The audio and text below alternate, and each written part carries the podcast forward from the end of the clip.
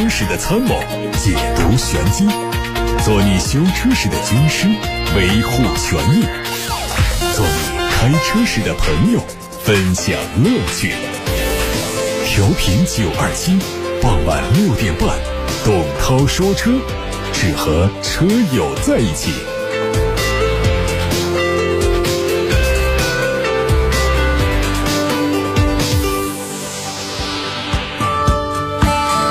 各位晚上好，我是董涛，欢迎在六点半到七点半中通过调频九二七的电波，通过蜻蜓、喜马拉雅等平台收听董涛说车。可以在直播间回答大家的选车用车提问，大家可以把问题发送到八六八六六六六六热线，或者是董涛说车的微信公众号、董涛说车的微博后台都可以看到大家的留言。先看新闻，今天的头条关于领跑汽车，零是数字。零的汉字写法，跑步的跑，领跑汽车，新生代造车势力说，最近领跑 S 零幺三八零三八零 Pro 第一批车主致领跑汽车的公开信在网络上曝光。公开信上，领跑汽车的车主们控诉了领跑汽车在使用过程当中各种质量问题，并且质疑领跑汽车存在虚假宣传的情况。公开的信显示，领跑汽车的车主在使用过程中质量问题频发，影响安全驾驶。问题包括动力系统故障、刹车系统故障、车机系统故障、控制系统故障在内的十大问题。此外，公开信还显示，此前在上市发布会上介绍的 ACC 自适应巡航系统、低速跟随系统、自动紧急刹车系统等，可是交付的产品直到目前都无法实现这些功能。车主们认为，领跑的行为已经涉及到虚假宣传、欺诈消费者。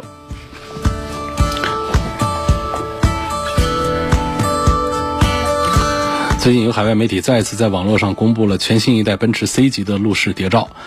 跟此前所曝光的 C 级谍照相比，这次被曝光的谍照更加清晰，也呈现出很多细节。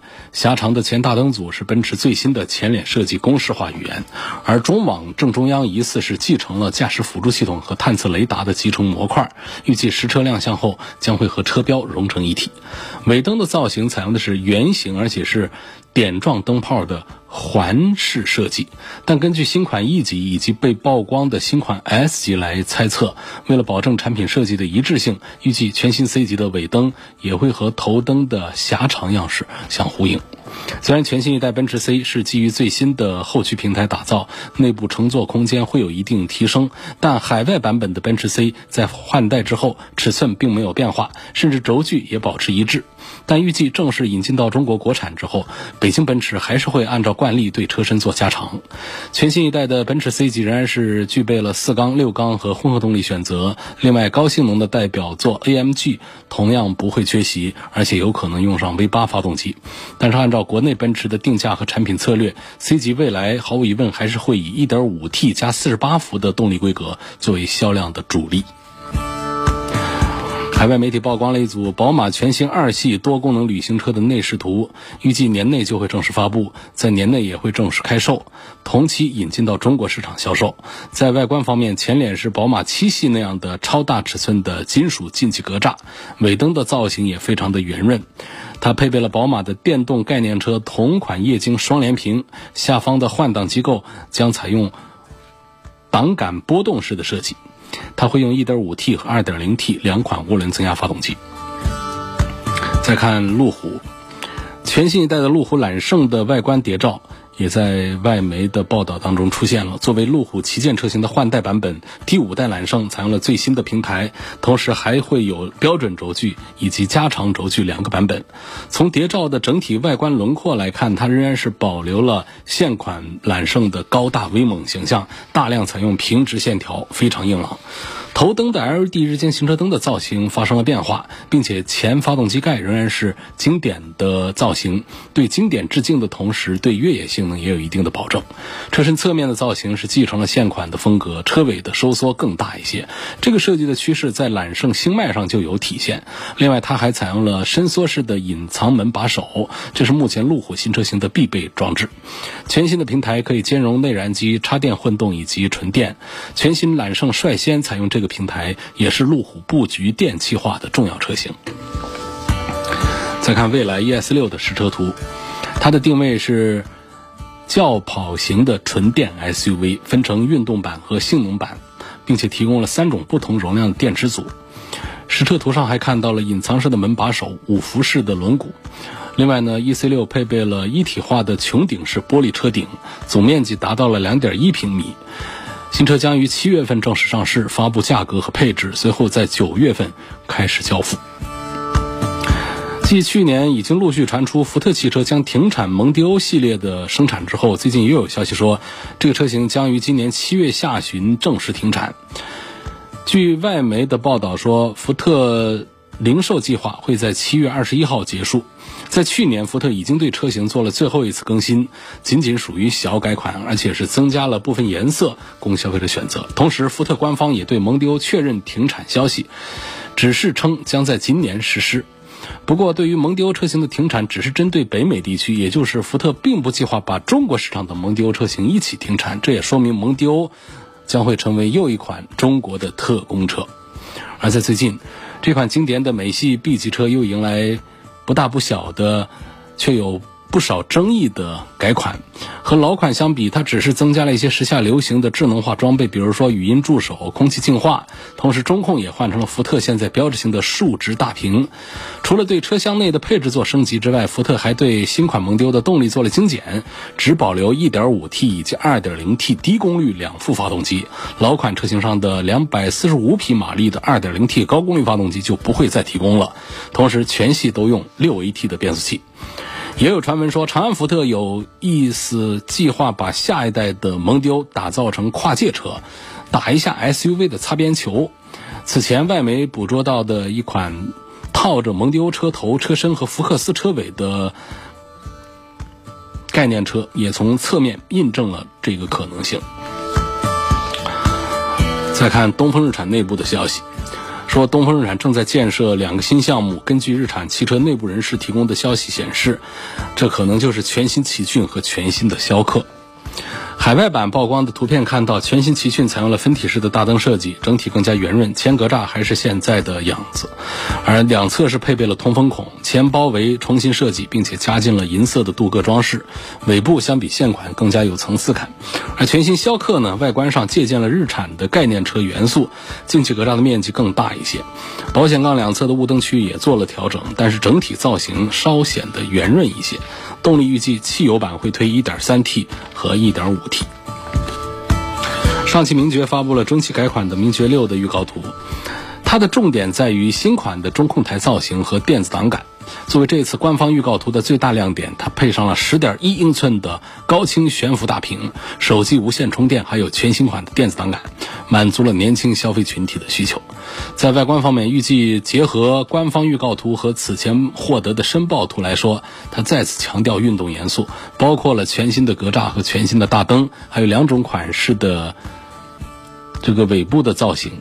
它的车长和高度都有微调，车宽和轴距没有变化。最后看到的是比亚迪的消息，比亚迪全新一代宋汽油版的实拍图。它采用的是比亚迪的全新前脸，整体上相对于经典版来说有所升级，在显得动感的同时，又增加了一些视觉的张力。尾部的线条层次更加分明。尺寸方面，车长是四米七零，轴距两米七六。除了高度降低之外，其余的数据都高于经典版和 Pro 版。在动力方面，会和宋 Pro 燃油版一样，用 1.5T 的涡轮增压发动机。各位。这是正在直播的董涛说车，我是董涛。大家关于选车用车的提问，现在可以发送到直播间来，八六八六六六六六正在开通热线电话，还有董涛说车的微信公众号、董涛说车的微博都可以留言。往期节目的重播音频，大家可以通过董涛说车的全媒体平台来收听。这些平台包括了蜻蜓、喜马拉雅、九头鸟，还有微信公众号和微博等等，都是董涛说车的同名专栏。今天最早提问的是徐女士。徐女士说：“今年五月二号，呃，我去四 S 店为儿子买了一辆奔驰的 GLB 两百，八号去提车，办完所有手续之后呢，销售员在交车时候告诉我说车出了些问题。他们说啊，发动机故障灯点亮了黄灯，经检查是电池阀阀芯故障，转速达不到标准。实际上，在提车之前，4S 店的工作人员给车加油的时候就发现有故障，他们想自己把故障码消除掉，但是没有能消除，因为交车时间已经拖了很久，4S 店不得不把车交给我们，所以就跟我们坦白了故障码的事情。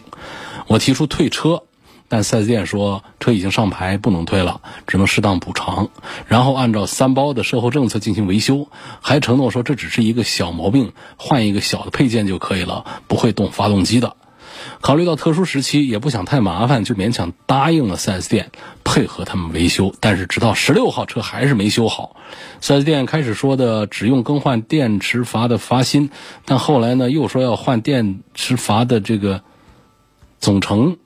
然后，而且我看到了维修单上显示这辆车的上次维修时间是一九年的十二月三十一号，电脑显示凸轮轴故障，维修师傅说要把发动机的一些零部件拆下来做维修。哎呀，这个后面还有很多留言啊，大概意思就是还是没修好。这个消费者说跟消协联系过，他们在调查之后呢，给我答复是让我自己去协商解决，或者找别的部门递交投诉申请。后来我经过了解得知呢，4S 店和消协是认识的，所以我投诉无门。从买车到现在，我们连车都没碰过，就一直在店里修啊，我觉得很委屈。希望栏目组可以帮我维权啊。徐女士的电话我记录下来了。反映的是武汉的一家奔驰 4S 店的问题，这个事儿需要了解一下。从徐女士单方面反映的情况来看呢，店里是有责任的，是有问题的啊。这个谁都没有办法接受这样的事实。这八号提车到今天已经是十九号，过去了十天时间，车还没有出四 S 店的院子门，那一直在四 S 店里面还在排除一个故障，问题还一直修不好。像这种情况。即便是上了牌照，我们消费者也应该可以主张自己的其他的一些权利。因为这个退车的这个概念是这个提车的概念到底是什么？是说在店里上了牌照就一定是提了车吗？还是说车子得开出去才叫提车？所以这个地方呢，其实是我们尽管说不一定有一个转化能够把这个事儿讲清楚，但是我们。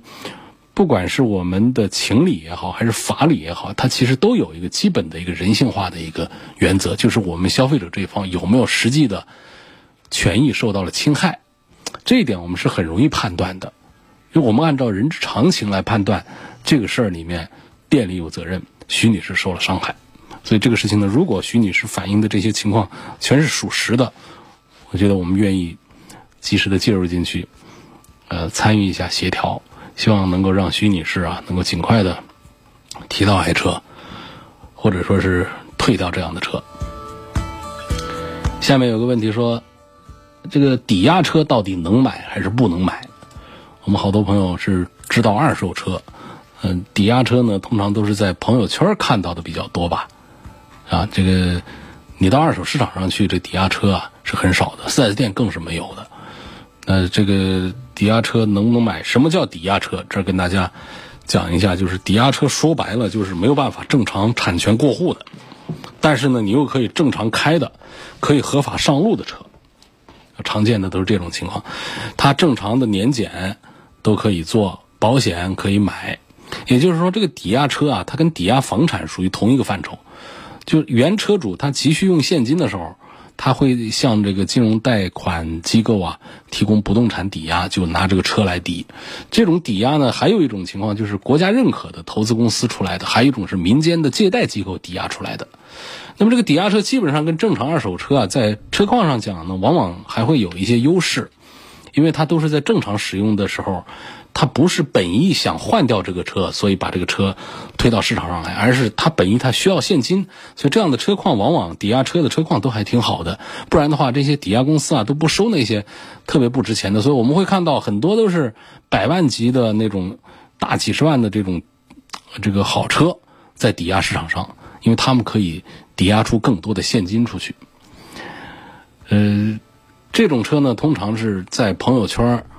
这种发布一些广告信息来介绍来出售，所以我们买这个车一定要有一个概念很明确，就是你只有车的长期使用权，你没有这个车的所有权。换一句话说，没有办法正常的过户到你名下，同时你不想要这个车了，你也没有办法正常的过户给别人去啊。但是这个你买的这个车呢，它是有正规的手续和牌照的，它就可以开到全国。啊，有驾驶证就可以买保险，有委托书就可以异地年审，有抵押合同就可以保证自己的权益。那么，最重要的，我们要搞清楚这个车到底是什么原因抵押的。比方类似于租赁车或者是盗抢车这样的车，那千万买不得。你说不定公安机关也正在找这个车，你是掏了钱买了，公安机关把这个车收走，那你这钱就打了水漂。嗯，这抵押车的这个分类呢，还有这个非全款和全款抵押车两种。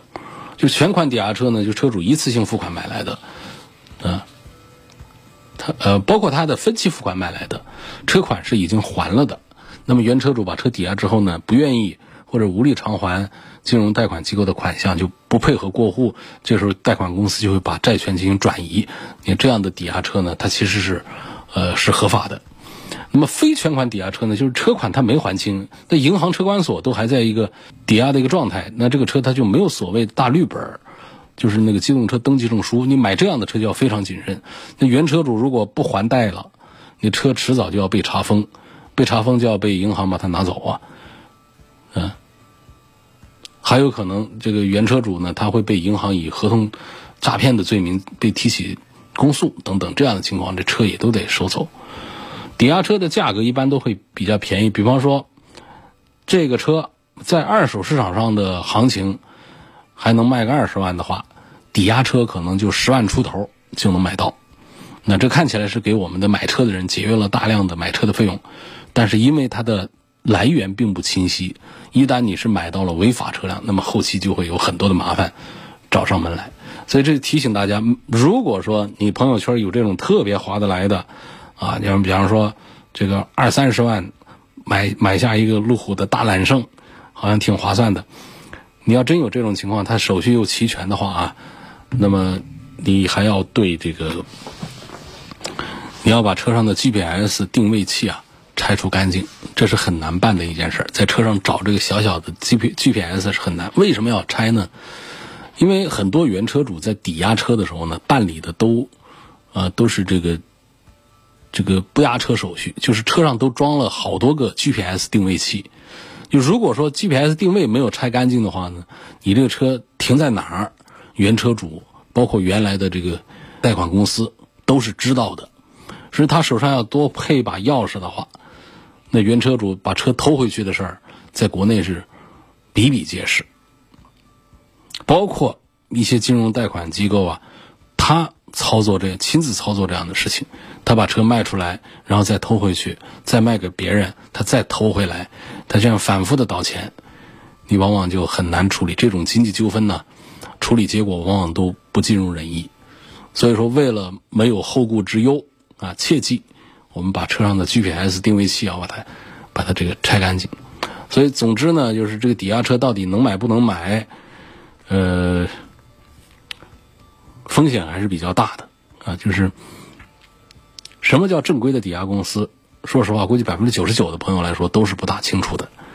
那有的抵押公司能够给你提供相关的这个手续，有车主本人签字啊，这个包括身份证的复印件呐，转让抵押协议啊，甚至带你去做公证啊，看起来都非常安全。呃，有的这车呢，他都带着大本，貌似一切都合法，但是真被车被开走的时候，你也就只能当做是丢钱了。你找回来的希望是太渺茫，因为这都设计好了的，都有套路的。你这个报个警什么的都会合法受理，但是受理归受理，能不能帮你帮到你，那就是另外一个事儿，是不好找的。实际上，就是目前来讲呢，买抵押车真的是非常碰运气的事儿，不然的话，真的被开走了，你是没招的。所以总结一句话，那就是如果你没有把握这车不丢，那你就别买抵押车。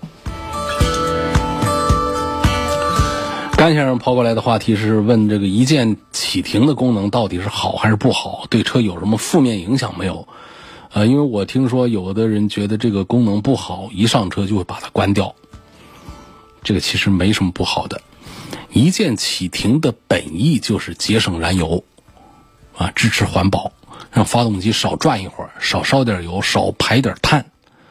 所以呢，在一些这个拥堵的路段呢，我们不需要把发动机人工的熄火，你只要踩下刹车，车子停下来，发动机就熄火了。那么等到我们下次要走的时候，松开刹车，这个车子它它会再次的启动。很多人不愿意这样呢，倒不是不愿意省油，而是担心这一下启停，这个一下走的，是不是会导致电瓶受伤？实际上这个不重要，我们电瓶本来过几年就得换的，你这个启停对电瓶的损伤根本可以忽略不计。还有一个担心说，过多的启动啊，是不是对发动机的寿命有影响，会导致发动机啊产生故障？理论上呢，每一次启停都是发动机的这个一次磨损，因为发动机的磨损呢，最严重的是在冷车的启动以及平时的启动当中，第三才是正常的运行。所以我们的每一次启动，理论上讲呢，对发动机是一次额外的磨损，但是对于我们的发动机的寿命来说，也是可以忽略不计的。就是这个车。本来正常的可以跑五十年，啊，啊跑五十万公里等等吧，这样的说法。那么它自动启停这个功能给发动机带来的伤害，能够说缩短个一年两年，缩短个一万公里两万公里，这个基本上在我们有效的用车的这个阶段里面，根本就感受不到。所以我建议呢，就是。不要把这个自动启停的这个功能把它关闭掉，除非哪一种呢？就是我们有少数的车啊，它这个整车制造工艺不好，自动启停功能啊，作为一个时髦的配置也给安上，但是呢，这车子每一次启动啊，车子一抖一轰，这个让人的感觉体验不好，这个是该关。但是我们大量的中高档车的自动启停是做的非常平稳的。整车没有什么抖动，噪音也很小。这种我们建议就还是保留使用自动启停的功能。陈先生的话题是说：涛哥，昨天我的车的油箱跑的见了底了，今天早上起来啊，我就把一瓶油路三效倒进了油箱，随后开车去了距离我家大概三四公里的加油站加油。也就是说，我把油路三效当汽油用了。请问这对车有影响吗？呃，浓度有点高了啊。这个油路三效呢，是交通广播特别为车友们定制生产的一款除碳剂。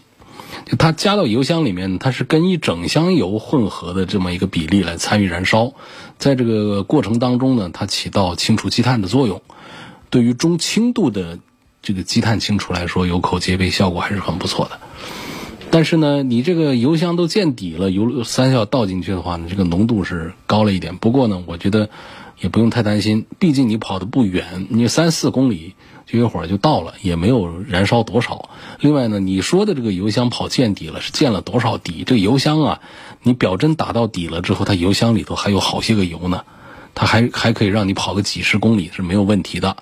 另外呢，就油乐三效本身它的它的主要成分呢。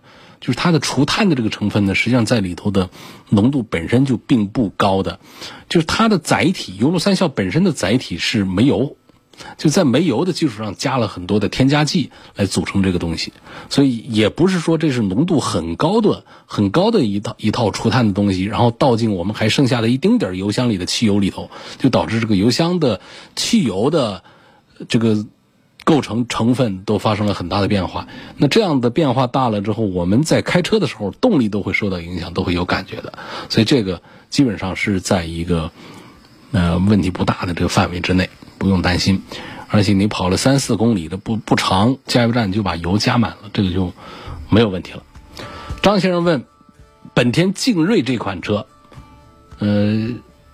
说这是作为家里的第一辆车，这个我就干脆就不赞成买这个车了。我对这个车也都，嗯，没有仔细研究过，也对它缺乏兴趣。我就只知道它几乎是销量没有的，就没有销量的一个车，你你为什么还要去买它？这车的它应该是在定位啊，在这方面看哪儿是出了毛病。它其实就是这个东本版的大号的飞大一点的飞度，其实飞度啊，什么风范呐、歌锐、劲锐啊，其实都是一个形式的车出来的。但是它就是在市场上，其实这个表现，呃，这个不好。应该说呢，这个车子本身呢，我觉得应该还行。就是它跟飞度比，那那整个就大多了，啊，有有有加大，然后动力总成也都非常的成熟，嗯，这个各方面配置也都还说得过去，价格也卖得很便宜。我不知道现在优惠过后多少钱啊？当时的价格围绕十万来制定的，现在既然是卖不动的话，估计店里呢就是狠狠的打折。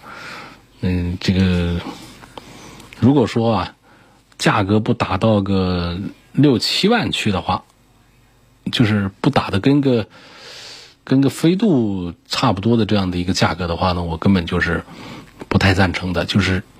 那还不如一条心去啊买个小飞度，就这样的车呢，它就是更加保值一些。所以它我就觉得，如果要买的话，它既然销量这么低，呃，市场上都没有什么保有量，那么呢，除非它比飞度大一点，除非它的价格跟飞度七万块钱差不多，这个我们来考虑买一个啊，就是图个便宜来买。否则没有这么大的优惠的话，我们买这个市场上根本就没人买的车。这个后期啊，呃，贬值啊，各方面的，包括维修配件呐，这个方面还是有问题的。贷款买车之后提车需要注意哪些问题？没有，这个贷款买车之后提车，跟我们全款买车提车的注意事项是一样多的，没有特殊的，没有特别的地方。朱先生说：“我想买辆 MPV 啊，第一辆奥德赛油电混合动力最低配。”指导价是二十二万九千八，可以优惠五千块钱左右。第二款呢是艾力绅经典款，指导价二十四万九千八，可以优惠三万左右。两款车的最终价格差不多，问哪一款更值得买？实际上呢，这两个车是一个车，但是呢，艾力绅，呃，在这个本田中国的这个统一的协调下呢，它的定位是比奥德赛做的要高一点点的。就是它会价格上和配置上都比奥德赛要高一点，并且呢比较偏向于商务一点，奥德赛呢比较偏向于家务一些。那么现在这个艾力绅卖不过奥德赛啊，所以它就有优惠之后，最终的价格差不多了的话，那么我就认为实际上艾力绅就更值得买了。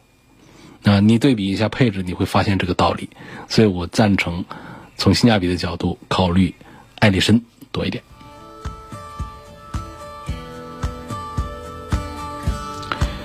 下一个问题说，我经常听你在节目里分析说，DQ 两百，干式双离合变速箱不好，问它的缺点和优点分别在哪里？优点就是双离合变速箱一贯都有的，第一，制造成本低，几乎是不限量的供应，因为都自产了嘛，不必找那个什么 ZF、爱信啊这些公司来采购，啊，自家产。第一，整车的成本会低一些。第二个呢，它的这个体积。和重量都会小一些，这对于我们车辆的结构布置和这个轻量化都是有好处的。第三个呢，就它确实是在节油表现上是非常突出的，这跟它的设计原理有关系。那么同时，它的缺点也跟它的设计原理有关系，就是它是那种硬接触，硬接触当中呢就有更多的摩擦，摩擦就会有消耗。如果说有足够多的润滑油，比方说湿式的双离合变速箱，它这个磨损呢情况就会好一些。那么干式的呢，不是说完全没有油，至少它的油是比较少的，所以它的磨损呢就严重一些。那么在高速公路上啊，或者用车不多呀，其实不要紧。但是呢，在很拥堵的路段，长期的低速在那儿行驶的时候啊，这个干式的双离合变速箱在这样的路况下，它的磨损就更加严重，它就更容易出毛病一些。所以这几乎就是现在我们所有的干式双离合变速箱的一个通病。那么它就，你看它承受的扭矩也有限，所以它一般你都不会看到，在这个大马力的车上，也不叫大马力吧。就比方说，有个一百七八十匹马力往上的这样的车上，一般都会用上七速的湿式，甚至是六速的湿式。一般是一百五十匹马力以下的小发动机上才会用上七速的干式双离合变速箱。所以，这是我们简单的理解干式双离合变速箱的优缺点。您正在收听的是董涛说车。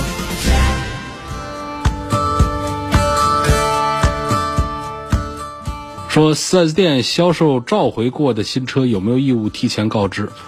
让，从现在的这个法规上讲呢，没有这样的义务。四 S 店没有这样的义务来提前告知召回过的车，没有明文这样规定。但是呢，我觉得从情理上讲呢，四 S 店能够主动告知那是更好。啊。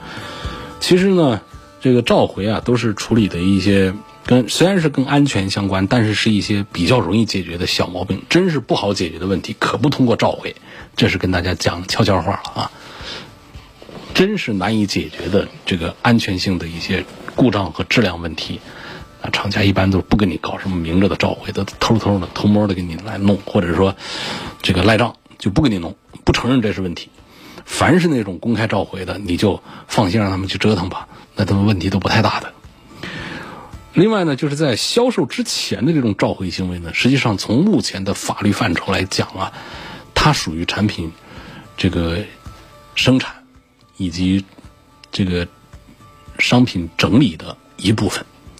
那么在销售之前对车辆的召回以及相关的一些维修，实际上不影响整车作为新车交付的一个标准。从现行的这个法规来理解的话，是这么一种情况。那除非是那种呃像二次销售啊，一些运输当中的一些瑕疵车啊，如果说没有。跟我们讲清楚，就直接把它修整一下卖给我们消费者，这个是不灵的，这个是不行的。但是厂家层面说，这个车我们发现哪颗螺丝有点问题，虽然已经是从厂家的生产线上下来发到全国各地的 4S 店库房去了，但是呢，厂家认为说这颗螺丝得换，通知大家，咵齐刷刷都把它换掉了。这个实际上是属于整车生产的一部分，啊，应该是这样的，它其实是没有问题的，在。四 S 店销售出去之前的这样的一些规范的整理，它不影响这个车作为新车交付的标准。这个店方呢，也没有主动告知的这么一个义务。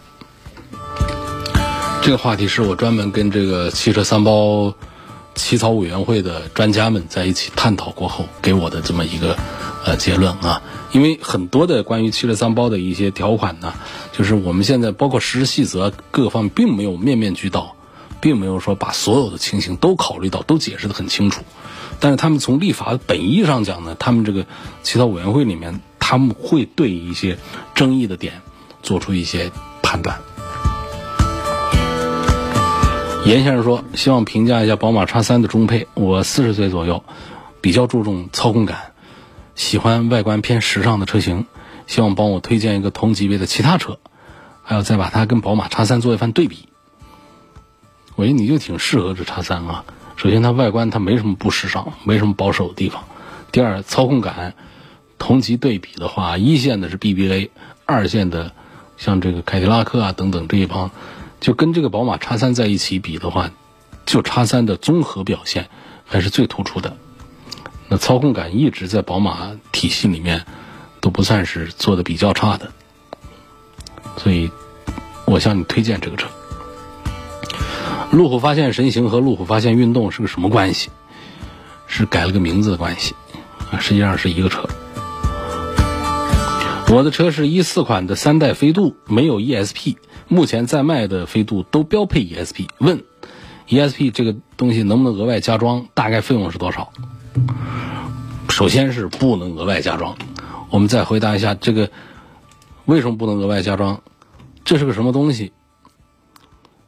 电子稳定系统啊，这是一个车辆的主动安全装置，它通过一系列的传感器，通过计算机的算法，来对我们车辆的刹车性能做出一些精准的判断。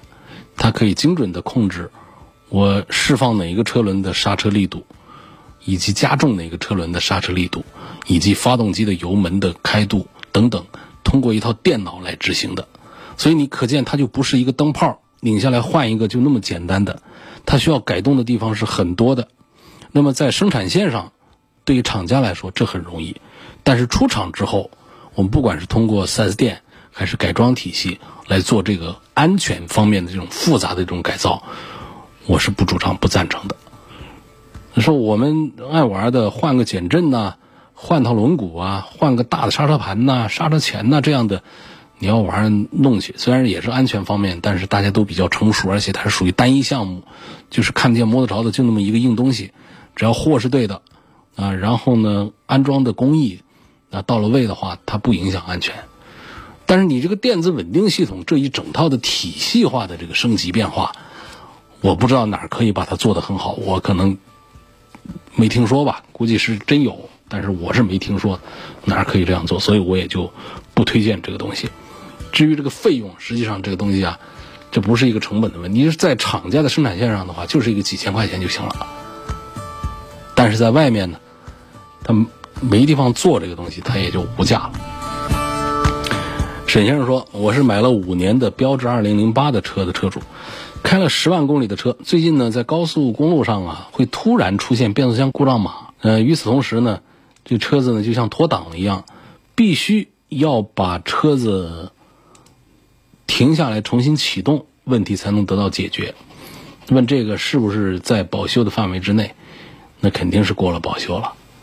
啊，这个第一呢，这不是一个。”设计安全的一个召回，设计安全的这种大面积的这种召回是不受几年几万公里的质保周期的影响的，哪怕这个车开了十年，你厂家设计上有缺陷，影响到了安全用车的话，那国家也是有法规要求你必须要做召回来把这个问题解决的，那这个不受三年六万公里的统一质保的这个周期要求。但你这个情况呢，它就是一个故障，就是车坏了。那么你已经是五年十万公里，这不管是哪个指标，本来是先到为准的，年份和公里数先到为准的，你这个两个你都一个都挨不上，这还有什么可说的呢？啊，所以这个这个就是你的变速箱坏掉了。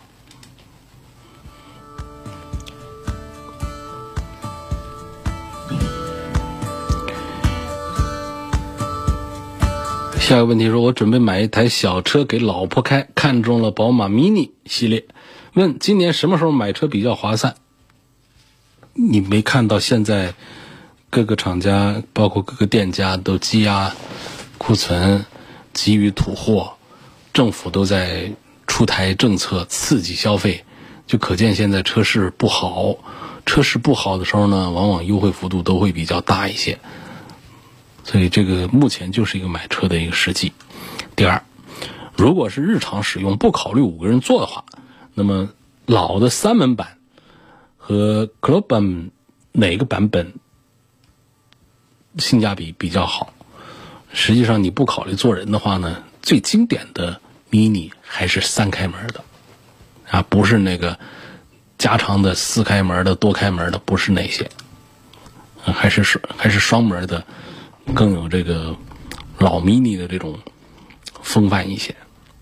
第三，有朋友说女士不适合开 mini，女汉子除外，因为驾驶比较硬。请问是这样吗？的确是这样。mini 很多车主都是女性，但是就因为这个 mini 外观内饰看起来卡通漂亮好看，大家都去买它。那么真开的人呢，实际上是大家要交流一下心得。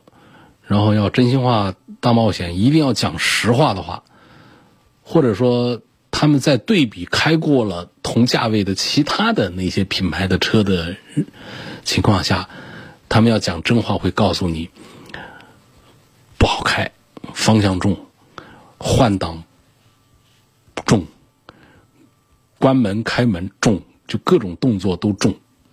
实际上，跟这个车的卡通形象完全是两个不同的风格。这倒不一定说是女汉子除外，就是我们还是很多更多的是这种非女汉子型的这女士在选择买 mini，在开 mini，她们更多的还是被她的颜值所打动，这个没问题。那选车有很多的标准，用这个标准来选车，这个不能说是不对的，这是对的。它的悬挂也都比较硬，噪音也都比较大。甚至于开一些年份之后呢，大概在三到五年左右的时候呢，还会出毛病，啊，故障也控制的并不是太好，但是不影响大家很喜欢它。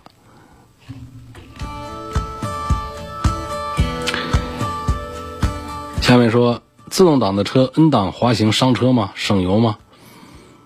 不伤车，不省油，不安全，啊，没意思，根本没必要搞这个事儿。那种说是空档滑行要省油的，嗯，有我们有一些老师傅呢，他们的经验来自于大客车、大货车，这种我们不做干预啊。这这个本身呢都是不安全的操作、不规范的操作，但是在实际使用当中，因为他们的惯性大，确实这样的操作可以为他们省下很多的油，因为那些车都是大排量的油老虎，特别耗油。那么从经济的角度，跑长途的大客大货的司机有这样的一些做法，虽然是不规范，但是他真省钱。这个我们不说了啊，我们节目主要是说这个小型车的。那么作为小车，这个惯性本身就那么丁点儿，油耗本身就那么丁点儿，你还冒着一个不规范操作带来安全隐患的这么一个风险，你去做这个动作，我觉得这个大可不必了。所以不要考虑什么 N 档这样的滑行这样的事儿啊，不要做这样的事情。说为什么会有风险呢？其实是什么呢？就是车在怠速的时候，在空档的时候，它是更容易熄火的。这个熄火的事故呢，会导致车辆很多控制键都出现反常，然后让我们车辆失控。这个安全点就在这儿，危险点就在这儿。感谢大家收听和参与每天晚上六点半到七点半钟直播的董涛说车。错过收听的可以通过董涛说车的微信公众号、微博、蜻蜓、喜马拉雅这些平台收听往期节目的重播音频的上传。